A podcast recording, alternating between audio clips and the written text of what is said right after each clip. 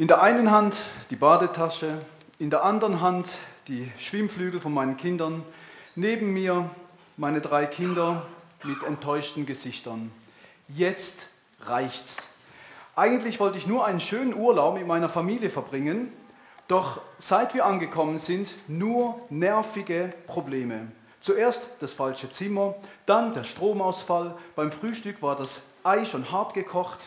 Den ersten Abend habe ich damit verbracht, mich irgendwie mit diesem versprochenen WLAN zu verbinden. Nun stehe ich in einer langen Warteschlange, um mich zu beschweren. Da stellt sich meine Frau zu mir hin und flüstert, Joel, lass es sein. Es ist wunderbares Wetter draußen. Genieß die Zeit mit deinen Kindern. So ähnlich habe ich das schon öfters erlebt, dass ein kleiner Blickwechsel eine große Auswirkung hat.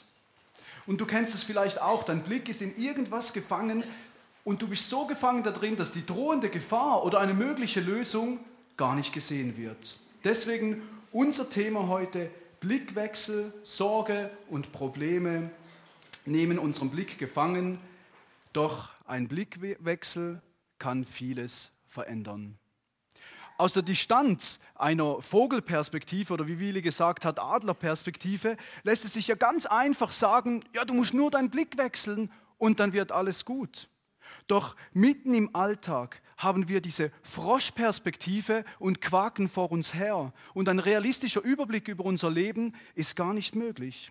Und daher schauen wir uns jetzt ein ganz bestimmtes Ereignis der Menschheitsgeschichte an aus der Vogelperspektive und wir hoffen davon zu lernen und im besten Fall wird es Auswirkungen haben auf unseren nächsten Blickwechsel. In der folgenden Begebenheit ähm, können wir nämlich gleich drei Blickwechsel beobachten. Der erste Blickwechsel auf das Leben, der zweite Blickwechsel auf die Not und der dritte Blickwechsel auf die Lösung. Wir lesen gemeinsam nun die Geschichte in 4. Mose 21, die Verse 4 bis 9. 4. Mose 21. Und sie brachen auf vom Berg Hor auf dem Weg zum Schilfmeer, um das Land Edom zu umgehen. Und die Seele des Volkes wurde ungeduldig auf dem Weg. Und das Volk redete gegen Gott und gegen Mose Wozu habt ihr uns aus Ägypten heraufgeführt, damit wir in der Wüste sterben? Denn es ist kein Brot und kein Wasser da und unsere Seele ekelt es vor dieser elenden Nahrung. Da sandte der Herr feurige Schlangen unter das Volk und sie bissen das Volk und es starb viel Volk aus Israel. Da kam das Volk zu Mose und sie sagten, wir haben gesündigt dass wir gegen den Herrn und gegen dich geredet haben. Bete zu dem Herrn, dass die Schlangen von uns wegnimmt. Und Mose betete für das Volk. Und der Herr sprach zu Mose, mach dir eine Schlange und tu sie auf eine Stange. Und es wird geschehen, jeder, der gebissen ist und sie ansieht, der wird am Leben bleiben. Und Mose machte eine Schlange aus Bronze und tat sie auf die Stange. Und es geschah, wenn eine Schlange jemanden gebissen hatte und er schaute auf zu der ehernen Schlange, so blieb er am Leben. Diese Geschichte ist schon sehr alt, aber Gott hat sich nicht verändert. Und unser menschliches Herz hat sich auch nicht verändert. Und daher können wir erwarten, dass wir auch heute aus dieser Begebenheit etwas lernen dürfen. Aber wir beobachten jetzt alles ganz langsam, Schritt für Schritt. Erstens der Blickwechsel auf das Leben. Der erste Blickwechsel, ähm, den wir hier beobachten, geht vom Ziel des Lebens auf das oberflächliche Äußere im Leben. Wir versuchen mal den Start der Geschichte in Vers 4 besser zu verstehen. Und sie brachen auf vom Berg Hor auf dem Weg zum Schilfmeer, um das Land Edom zu umgehen. Und die Seele des Volkes wurde ungeduldig auf dem Weg. Wohin waren sie denn unterwegs? Wenn wir es mal aus der Vogelperspektive anschauen, dann wissen wir, dass sie von Gott aus der Gefangenschaft in Ägypten befreit wurden und gerade auf dem Weg sind in das versprochene eigene Land. Und es war eine spektakuläre Befreiung eines ganzen Volkes aus einer schrecklichen Unterdrückung. Und im Zuge dieser Befreiungsaktion erlebten sie den lebendigen Gott. Sie wurden von den zehn Plagen bewahrt und erlebten diesen legendären Durchzug durch das Schilfmeer. Doch wie sieht das Ganze aus der, Vogelpers äh, aus der Froschperspektive aus? Es ist jetzt gut 40 Jahre her, als das Volk aus der Gefangenschaft befreit wurde. Die Augenzeugenberichte der großen Taten Gottes, die wurden immer weniger. Eine neue Generation wuchs in der Wüste heran und sie kannten die Gefangenschaft nur noch von den Erzählungen ihrer Eltern. Und anstatt nun endlich in dieses versprochene Land zu gehen, müssten sie gerade rückwärts wandern. Wieder zurück zum Schilfmeer und dann einen langen kreisförmigen Umweg rund um das Land Edom. Also aus der Froschperspektive kann man verstehen, dass die Leute keinen Bock mehr hatten. Klar wurden sie irgendwie ungeduldig, wenn man so ein Umleitungsschild vor die Augen geknallt kriegt. Wer wäre da nicht frustriert? Wer geht schon gern eine Extrarunde in seinem Leben? Und da scheint die weitere Reaktion in Vers 5 auch zurecht. Und das Volk redete gegen Gott und gegen Mose. Wozu habt ihr uns aus Ägypten heraufgeführt? Damit wir in der Wüste sterben? Denn es ist kein Brot und kein Wasser da. Und unsere Seele ekelt es vor dieser elenden Nahrung. Nun braucht diese ganze Frustration einen Blitzableiter und irgendeinen Aufhänger. Der Blitzableiter, der ist schnell gefunden, ganz klar. Das ist natürlich Gott und sein Mitarbeiter Mose. Die haben uns das hier alles eingebrockt. Und die Situation wird total dramatisiert, denn es geht nicht um eine kleine Kleinigkeit, es geht um unser Leben. Der Aufhänger war banal, aber zentral, das Essen. Seit das Volk in der Wüste unterwegs ist, gibt Gott jeden Tag auf übernatürliche Weise genug zu essen, Manna, das Brot vom Himmel, welches jeden Morgen wie frischer Tau einfach zum Einsammeln dalag. Nun waren sie übersatt, übersatt von dem lebenserhaltenden Segen Gottes. Lieber wieder zurück ähm, in die Unterdrückung bei den Fleischtöpfen als in der Freiheit und der täglichen Versorgung Gottes. Der Blickwechsel ist offensichtlich. Sie haben das Ziel der Wüstenwanderung aus ihrem Blick verloren. Die aktuell empfundene Lebensqualität nimmt ihren Blick völlig gefangen. Sie konnten nichts anderes mehr sehen, als dass ihr Leben gerade den Bach runtergeht oder eben zurück zum Schilfmeer. Dass sie einen Blitzableiter und einen Aufhänger gefunden haben, verbesserte ihre Lebensqualität null. Gar nicht. Sondern weil ihr Blick auf das Äußere im Leben gerichtet ist, empfinden sie nur noch Unzufriedenheit. Und dieser verstörte Blick auf Dinge, die man gerne besitzen würde, die man gerne verändern würde, dieser Blick, der macht uns Menschen unzufrieden. Alles Oberflächliche und Vergängliche verhindert uns den Blick auf das Wesentliche. Wohin sind denn, wohin sind denn wir unterwegs mit unserem Leben? Auch da ist die, Vogel, die Vogelperspektive für unser Leben, die haben wir selber nicht. Egal wie sehr wir meinen zu wissen, was im Leben wirklich zählt.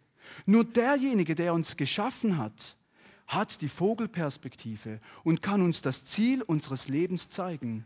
Und in der Bibel kommuniziert Gott seinen Plan, das Ziel unserer Lebenswanderung dass wir am Ende für immer bei ihm und für immer mit ihm leben. Gott nennt es das ewige Leben haben. Doch wie sieht die Froschperspektive dieser Lebenswanderung aus, in der wir stecken? Beginnen wir mal mit den Sorgen, also den großen Zukunftsfragen. Mein Körper, wird es im Alter wirklich noch schlimmer? Unser Job steigt der Druck und die Anforderungen noch weiter? Unser Abi, werde ich es schaffen? Alle verlangen es doch von mir. Unser Stand, werde ich heiraten? Aber wen? Unsere Politik, die trotz großer Versprechen nicht vielversprechend ist. Und unser Wohnraum, wird die Miete weiter steigen? Unser Diesel, wird er uns noch ganz genommen? Und unsere Rente, damit wird wohl eh nichts. Und dann kommen die ganzen Probleme. also unsere Alltagsfragen. Wäre ich nur so begabt und beliebt und schön wie der andere? Mein Alltag überfordert mich, aber alle anderen schaffen es. Der Ehepartner geht nicht auf mich ein. Die Klausur am Montag, ich kapiere nicht mal, um was es geht. Der ganze Streit in den Kleinigkeiten in der Familie. Meine Arbeitskollegen lassen mich links liegen. Der Nachbar will mich verklagen und das Geld auf dem Bankkonto verschwindet ständig von selbst.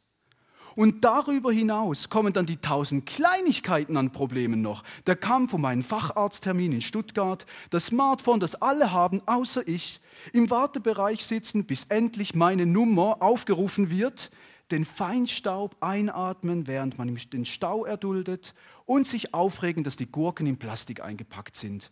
Ja, das ist die Froschperspektive unseres täglichen Lebens. So viele Umleitungsschilder und Lebensführungen, die wir nicht verstehen. Und der starre Blick auf diese Sorgen und Probleme, die machen uns unzufrieden und krank.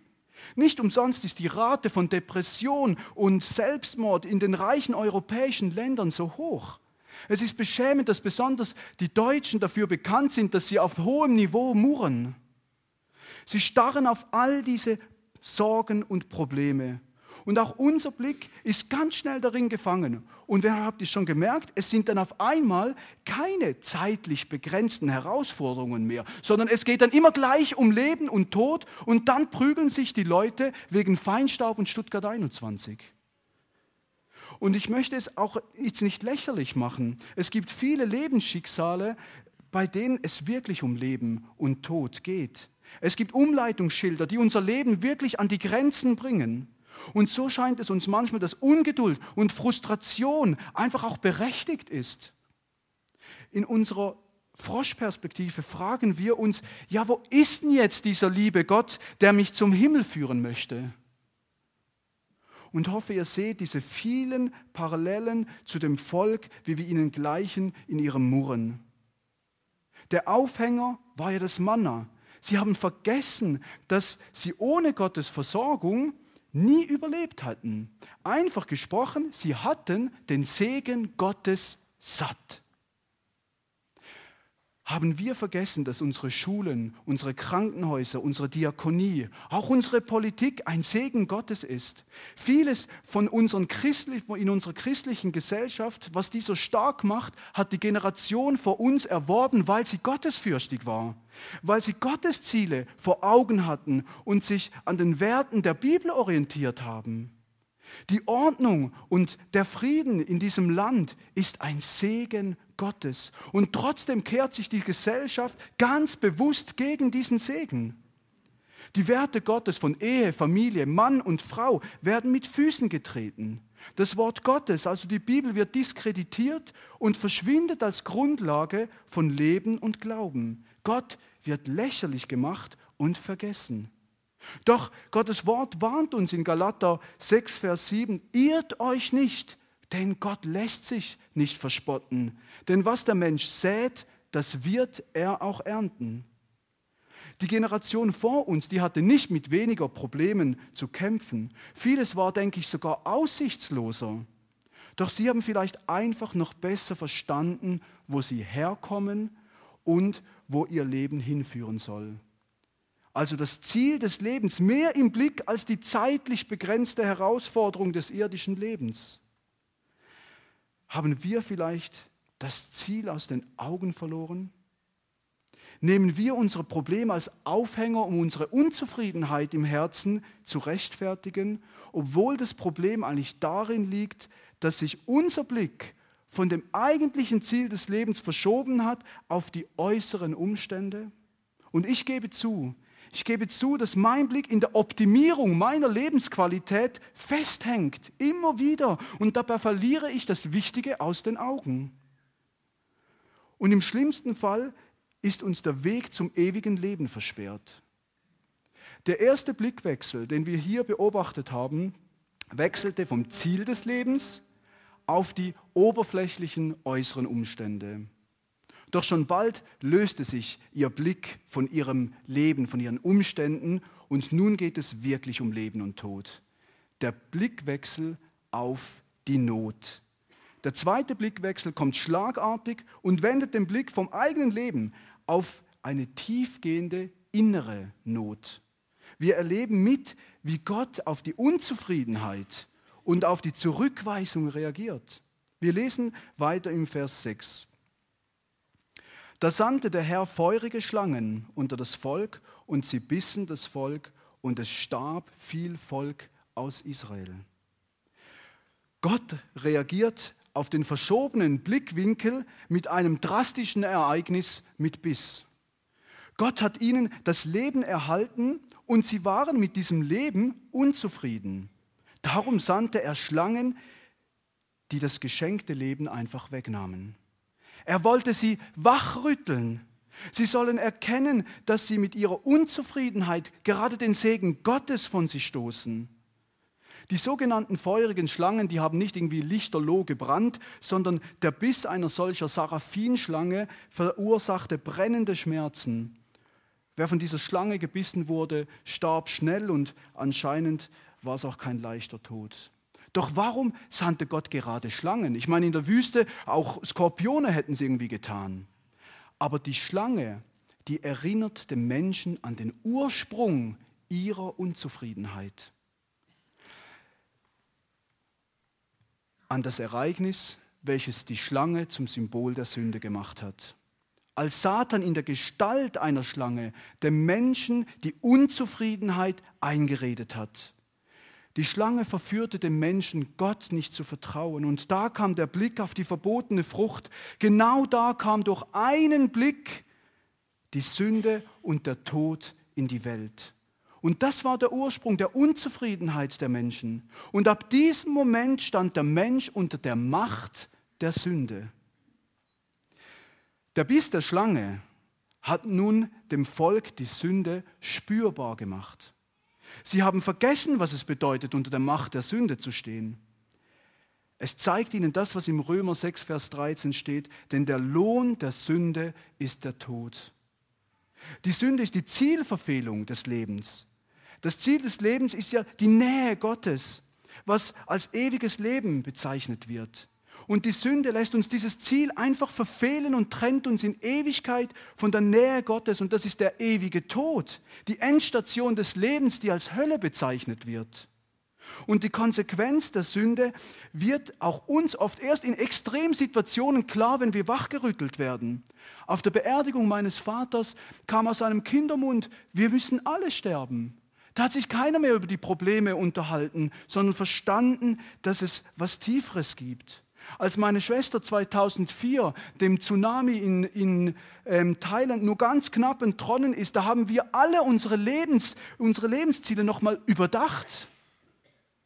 Und umso stärker der Tod irgendwie spürbar wird, an uns rankommt, desto mehr beginnt das Nachdenken. Und so wurde dieses Volk erschüttert, ganz drastisch. Sie sahen die schmerzenden und schreienden Verwandten sterben. Sie erlebten die Macht der Sünde in ihren eigenen Reihen. Ihr Blick blieb gefesselt auf den herumliegenden Leichen stehen. Wir könnten laut rausschreien, warum macht Gott so etwas? Ja, Gott hat es hier nicht nur einfach zugelassen, Gott hat es sogar angeordnet. Doch nicht für die Befriedigung seines Zornes, nicht um dem Menschen ganz trotzig jetzt eins auszuwischen, sondern Gott hat den Biss der Schlange gesandt, um den Blick des Volkes zu lösen. Er wollte einen lebensrettenden Blickwinkel, Blickwechsel ermöglichen. Wisst ihr, keiner im Volk saß mehr lästernd in der Runde und hat sich über oberflächliche Dinge aufgeregt. Die Protestplakate gegen die Politik von Mose, die lagen zertrampelt am Boden und die Beschwerdebriefe über die Eintönigkeit der Speisekarte, die wurden verweht und die Parolen der Weltverbesserer die sind verstummt. Alles verblasste, was ihr Blick gerade noch so gefangen genommen hat, so wichtig war. Nun hat sich der Abgrund der Sünde, der hinter ihrer Unzufriedenheit steckte, aufgetan.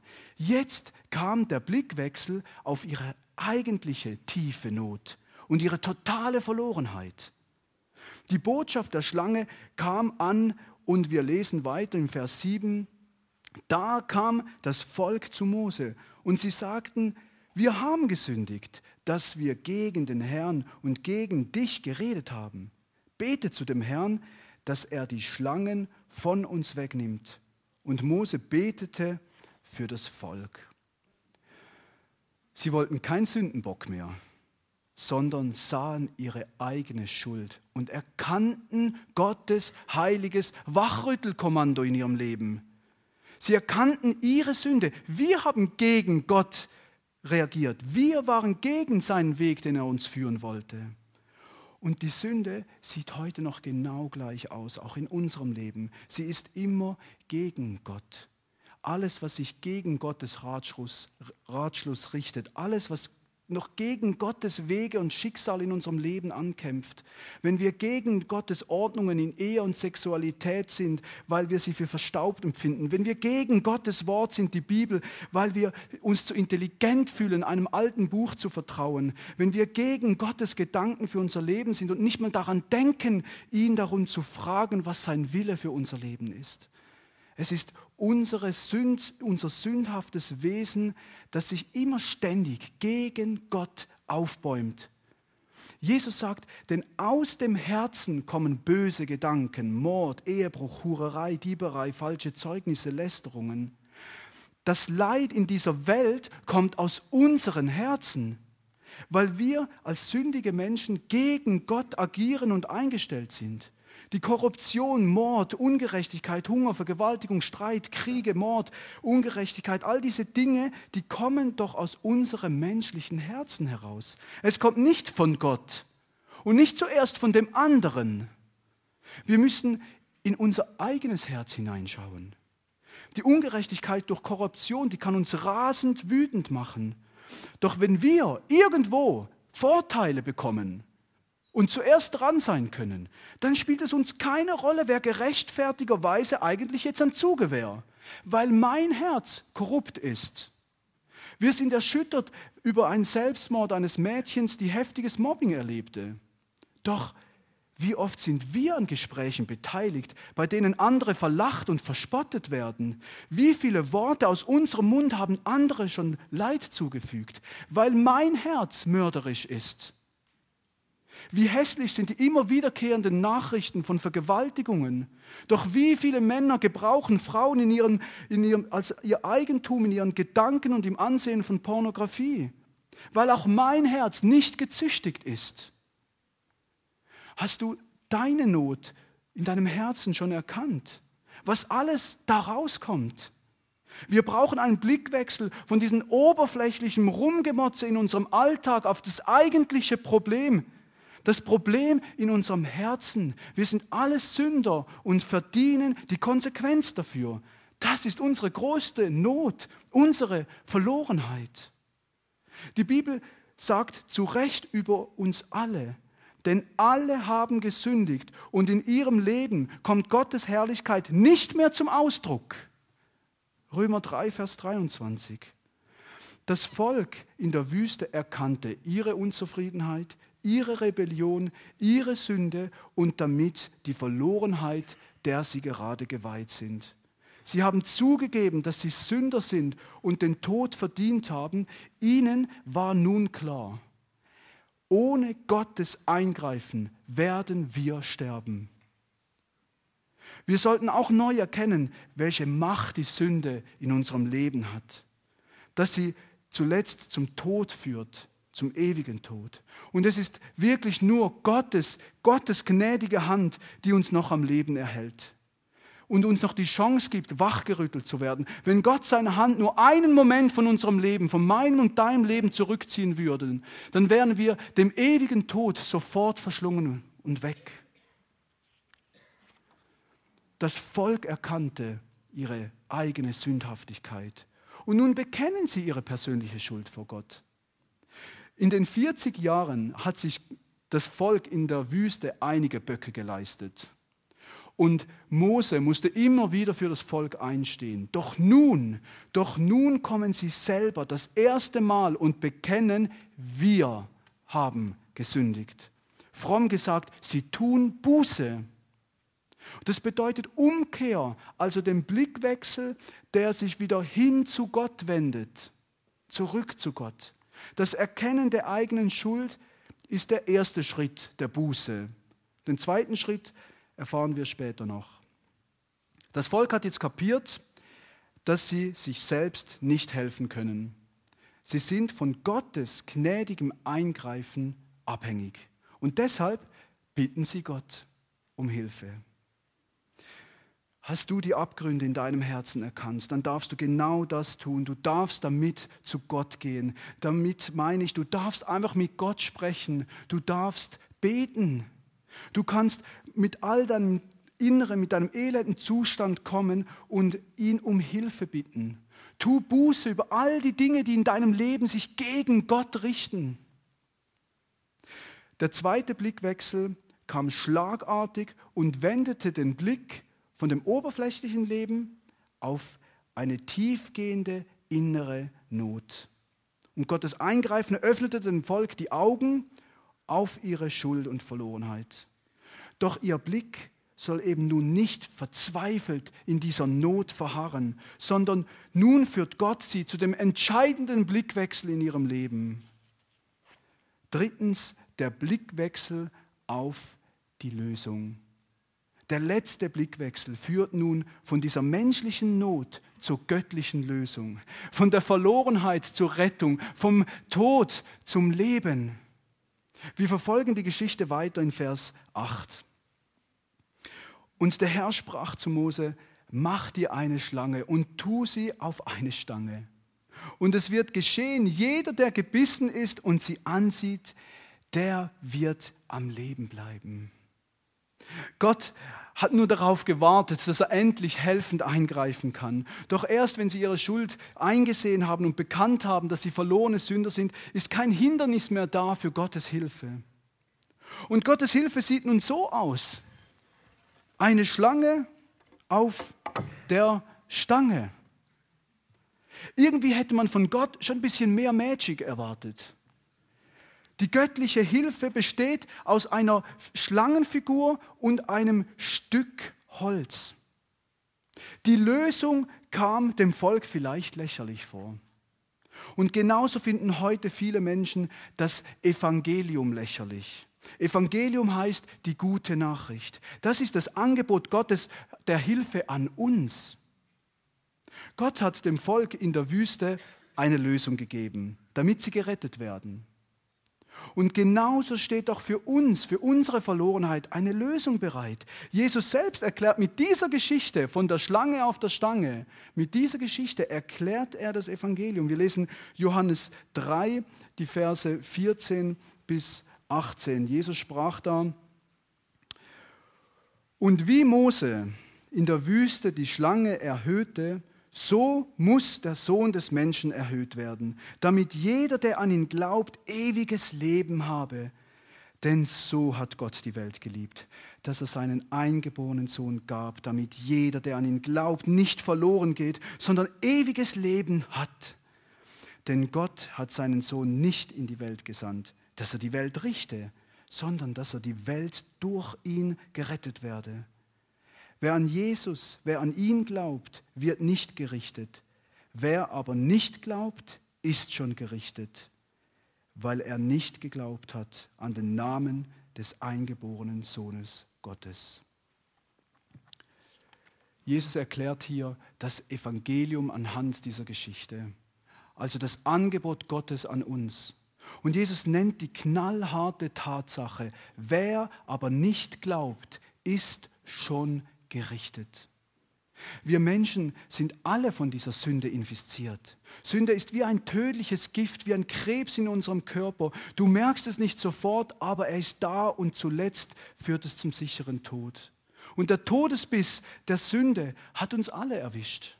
Und darum ist dieses Gericht über uns schon gesprochen. Ewiger Tod, getrennt von Gott an dem schrecklichen Ort, den die Bibel Hölle nennt. Aber aber Jesus zeigt, wir sind diesem Gericht nicht hoffnungslos ausgeliefert. Denn so hat Gott die Welt geliebt, dass er seinen eingeborenen Sohn gab, damit jeder, der an ihn glaubt, nicht verloren geht, sondern ewiges Leben hat. Ja, Gott liebt auch den sündigen Menschen. Er hat ihn gemacht, er hat ihn geschaffen und er möchte ihn in seiner Nähe haben. Aber weil Gott in seiner Nähe keine Sünde dulden kann, hat er seinen einzigen Sohn geschickt, um uns von dieser Sünde zu befreien. Und Jesus ist gekommen und hat die Strafe, also die Konsequenz der Sünde, für alle Menschen auf sich genommen. Von Jesus heißt es in 2. Korinther 5, Vers 21, der von keiner Sünde wusste, wurde für uns zur Sünde gemacht, damit wir in ihm zur Gerechtigkeit Gottes würden. Stellt euch vor, Jesus wurde zur Sünde gemacht. Er wurde nicht nur ein Symbol der Sünde, er selbst wurde zur Sünde für uns. Er wurde zu Unrecht verurteilt und dabei geschlagen und verhöhnt. Er ging freiwillig den Weg als stellvertretendes Opfer ans Kreuz. Er, der den Fluch nicht an sich hatte, war bereit für deine und meine Verlorenheit, den Fluch für uns zu werden. Wie es in Galater 3, Vers 13 steht, Christus hat uns losgekauft, indem er ein Fluch für uns geworden ist. Die Schlange, die wurde für alle sichtbar an die Stange geheftet. Jeder sollte die Möglichkeit haben, die Schlange zu sehen.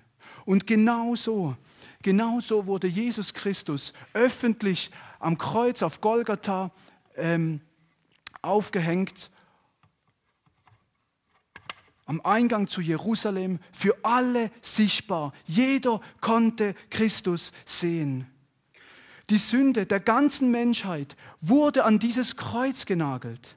Jesus erduldete es, mit meiner und deiner Sünde am Kreuz zu leiden und dann vor allem unschuldig als Schuldiger ausgestellt zu werden. Unsere Schuld wurde hier von Jesus am Kreuz getragen. Und auch heute begegnet uns dieses Kreuz in der Öffentlichkeit überall und es ruft uns aus heute immer noch zu, die Worte aus Jesaja 53. Die Strafe lag auf ihm zu unserem Frieden. Und durch seine Striemen, durch seine Wunden ist uns Heilung geworden. Obwohl es wie eine Niederlage aussah, war das der größte Sieg der Menschheitsgeschichte. Denn Jesus war stärker als der Tod. Er siegte über die Sünde und ist auferstanden. Der Tod konnte ihn nicht halten. Das wurde zur ewigen Grundlage, zum Frieden mit Gott und unsere einzige Hoffnung der Verlorenheit zu entrinnen. Das ist das wunderbare Evangelium, Gottes Angebot der Hilfe für uns Menschen. Und der Gipfel der ganzen Sache, der Gipfel ist, dass es heißt, wer seinen Blick auf die Stange oder auf die Schlange an der Stange wendet, wird nicht sterben. Lasst uns beobachten, wie die Geschichte ausgeht. Im Vers 9. Und Mose machte eine Schlange von Bronze und tat sie auf die Stange. Und es geschah, wenn eine Schlange jemanden gebissen hatte, und er schaute auf zu der ehernen Schlange, so blieb er am Leben. Mose befolgte gehorsam diese seltsame Aufforderung. Aber siehe da, es funktioniert. Wer den Blick wagte, blieb am Leben. Das Heilmittel war für alle da.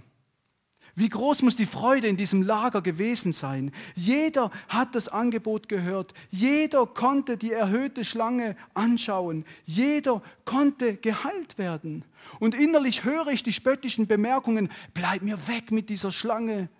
Ich will nichts davon hören. Ich brauche echte Medizin, echte Hilfe.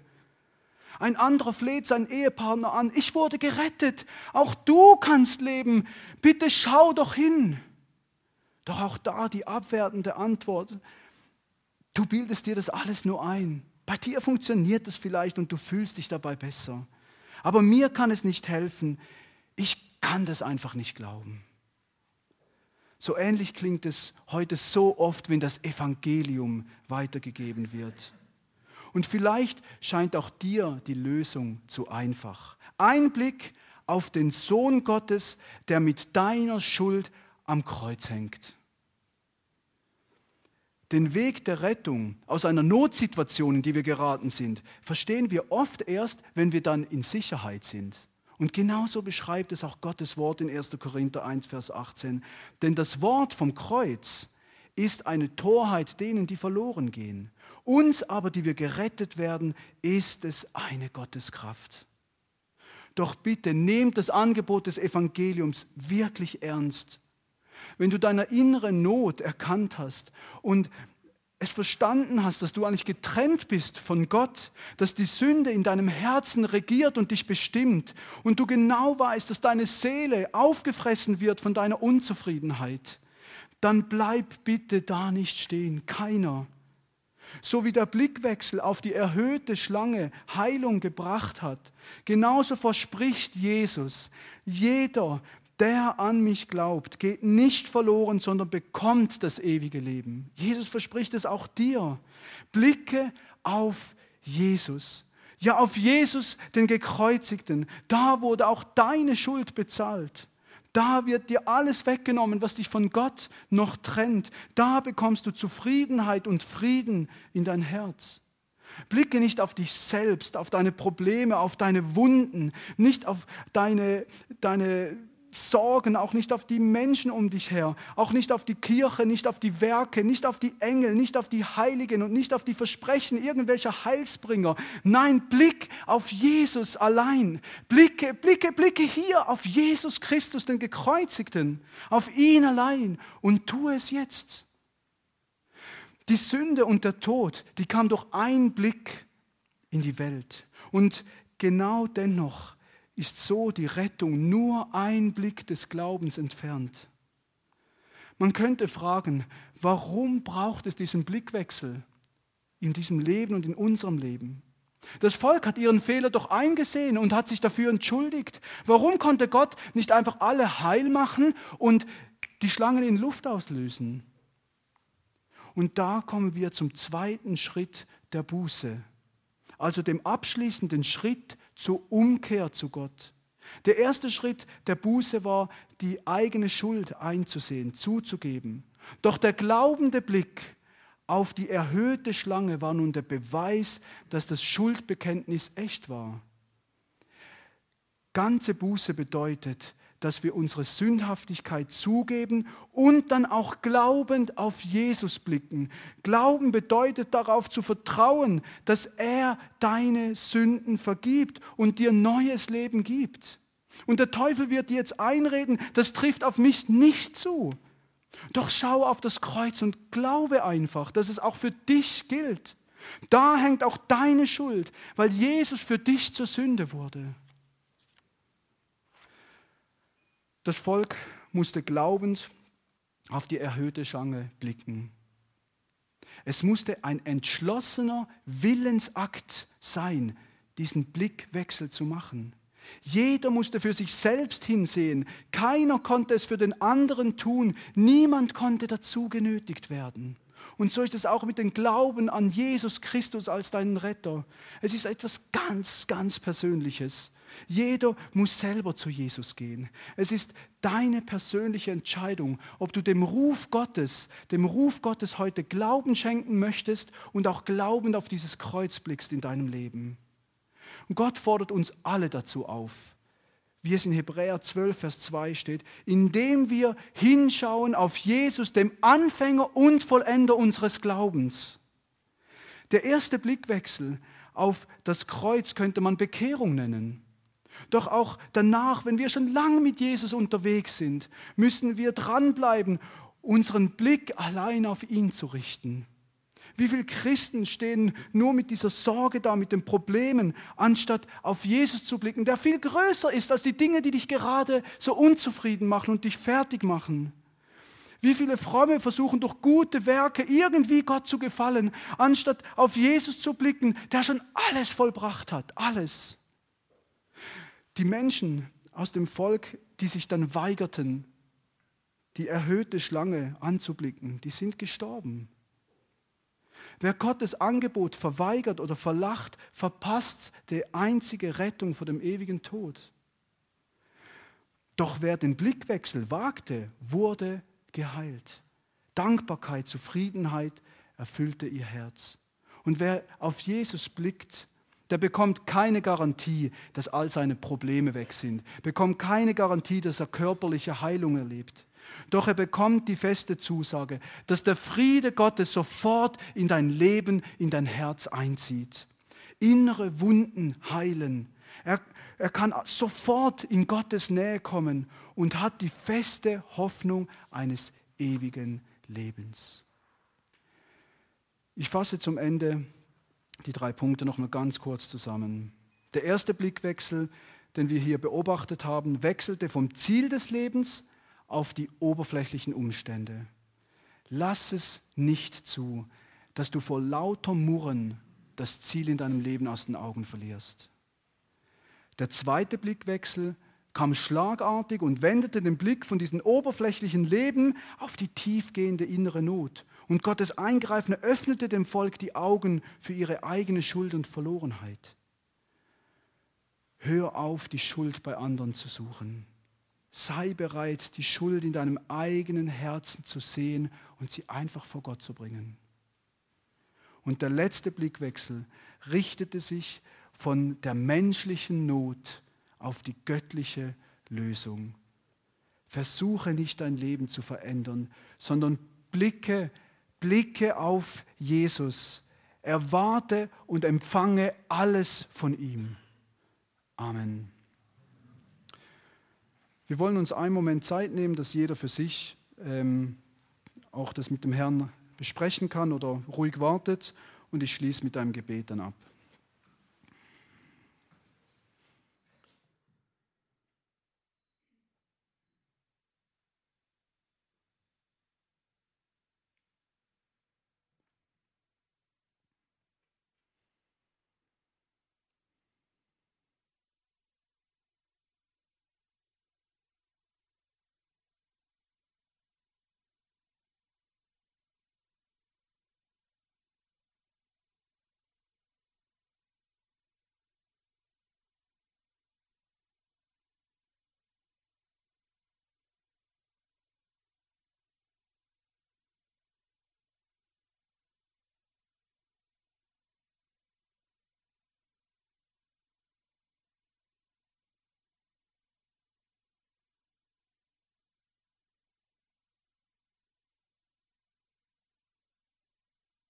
Jesus Christus, während wir diese Worte vom Kreuz gehört haben, ist mir selber einfach wieder klar geworden, Herr Jesus, wie wenig ich zu dir aufblicke, wie wenig mein Blick auf dir alleine ist, Herr, wie viel ich noch von anderen Dingen erwarte, Herr, anstatt allein mit meinem Blick auf dir zu bleiben. Und ich bitte dich, Herr, hilf uns allen, auf dich zu blicken. Ob es das erste Mal ist, dass wir wirklich erfasst haben, dass wir auf dich blicken dürfen und bezahlt worden ist.